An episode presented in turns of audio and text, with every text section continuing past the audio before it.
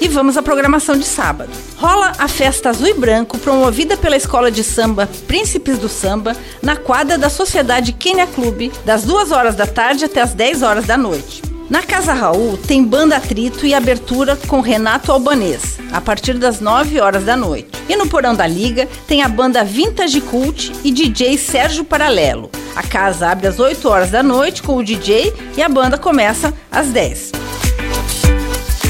Lembrando que em Jaraguá do Sul acontece o FEMUSC, Festival de Música da América Latina, até o dia 20 de janeiro.